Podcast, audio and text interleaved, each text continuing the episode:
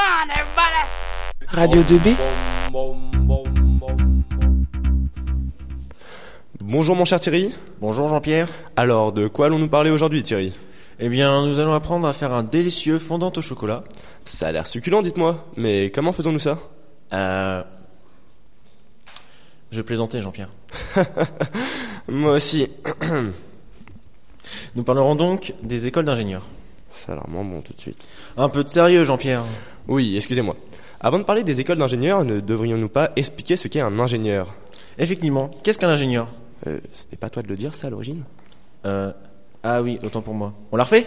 On est en direct, on n'a pas le temps. Allez, on enchaîne. Le terme ingénieur désigne des personnes étant généralement en charge de la conception, de la direction, de la mise en œuvre de, de l'innovation des projets. Et ce, dans une multi- multitude de projets. Ils ont un rôle dans la création de la plupart des produits en notre possession. Même pour les fondants au chocolat? Non, mais sans ingénieur, vous ne mangerez cru votre fondant. Mais s'ils ne font pas les fondants, quel est leur rôle précis? Je ne comprends pas bien.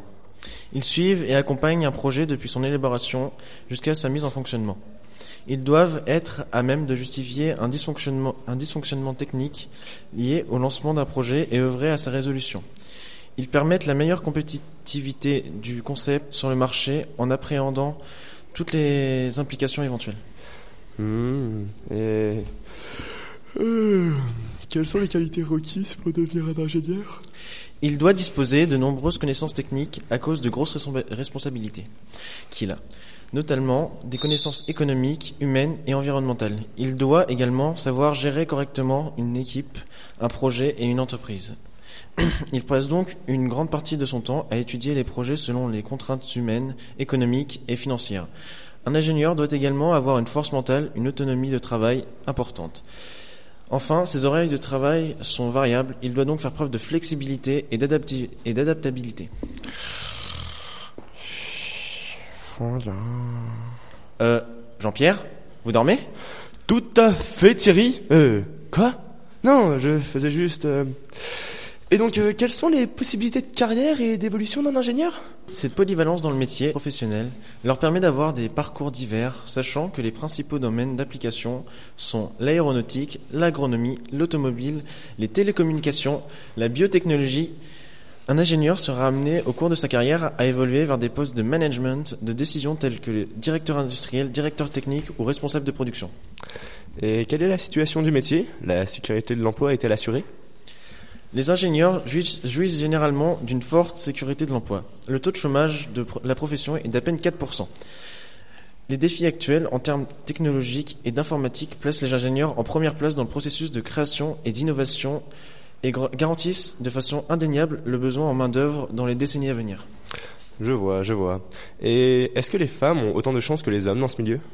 Pour l'instant, la profession est majoritairement composée d'hommes, mais elle tend progressivement vers plus de parité. Les étudiantes en école d'ingénieurs présentent aujourd'hui près de 25% des effectifs. Les entreprises commencent par ailleurs à lancer des campagnes de féminisation de leur personnel. Et quel salaire peut espérer un débutant dans le milieu? Il peut avoir jusqu'à 3100 euros par mois. C'est plus qu'on se connaît payé, non? Mais du coup, ça a l'air d'être le métier de rêve. Et quelle formation est-elle nécessaire d'avoir L'école d'ingénieur est la voie la plus sûre pour intégrer la profession. En France, il existe un peu plus de 200 écoles d'ingénieurs publiques et privées. Le cursus universitaire s'étend de 3 à 5 ans selon que l'administration ait lieu après le bac ou après deux années de classe préparatoire scientifique. Ce qui est d'ailleurs valorisé par les employeurs. On peut également rejoindre certaines écoles d'ingénieurs après deux ans d'études en institut universitaire de technologie, IUT, ou après certaines licences à l'université. Je précise que le nombre de places réservées aux élèves de prépa à l'admission est plus important dans les écoles d'ingénieurs françaises les mieux classées. Polytechnique, UNT. D'accord. Eh bien, merci beaucoup Thierry pour toutes ces informations. Pas de problème. Au revoir Jean-Pierre. Euh... Thierry Que faites-vous? Euh, l'émission est terminée. Je m'en vais. Mais nous n'avons pas encore parlé de la voie d'accès aux écoles. Quelle étude faut-il faire euh, pour pouvoir être pris dans une école d'ingénieur? Il existe euh, trois voies principales pour être pris. Environ 85% des nouveaux entrants ont un bac S. Le reste est en position d'un bac STI ou STL. La majorité des élèves sont passés par une prépa et c'est également par ce biais que les établissements les plus prestigieux recrutent. Ah, Toute cette conversation me rappelle un échange que j'ai eu avec un de ses étudiants de Polytech à Orléans. Il m'avait dit qu'il était nécessaire d'avoir un bac plus 2 pour être admis en tant qu'élève, que le projet de formation individuelle de l'école permettait de former au métier de l'ingénieur, mais aussi d'avoir une vision globale de toutes les opportunités que représente le métier en fin de première année. Il disait que la formation se terminait par un projet de fin d'études en entreprise, un projet organisé répondant à toutes les attentes, que ce soit au point de vue technique, organisationnel, humain ou financier. Ah, sacrée mémoire À croire que vous avez une fiche sous les yeux. Et au point de vue des cours et des horaires des sections Si je me souviens bien, les professeurs sont des chercheurs reconnus dans le monde, donc l'enseignement est irréprochable. Quant aux horaires, ils dépendent énormément de la filière et de la section que l'on prend, que ce soit mathématiques, statistiques, communication, anglais, économie, comptabilité, informatique. Sachant qu'en troisième année vient se rajouter la possibilité de s'orienter plus précisément avec une spécialité, chaque élève a donc un emploi du temps différent. Voilà pourquoi il n'a pas jugé utile de me communiquer le sien. Sachant qu'il m'a bien précisé que toutes les écoles d'ingénieurs étaient extrêmement différentes et qu'il est impossible de généraliser le cas de son école avec une autre école d'ingénieurs. Cet étudiant vous a-t-il... Euh, dit comment était organisé le site? Oh, mais vous aussi vous avez une fiche. À croire que nous avons la même. il existe un campus euh, non loin des principaux bâtiments de l'université d'Orléans. En effet, il dispose de plus de 100 hectares de terrain et regroupe plusieurs sections au même endroit. Elles sont accessibles par le tramway et par le bus. De plus, nous pouvons voir au sein du centre plusieurs boutiques pour les étudiants. Une vraie petite ville indépendante en somme.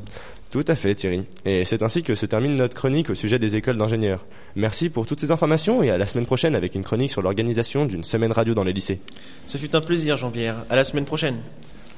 J'aurais bien aimé avoir la recette de ce fondant tout de même.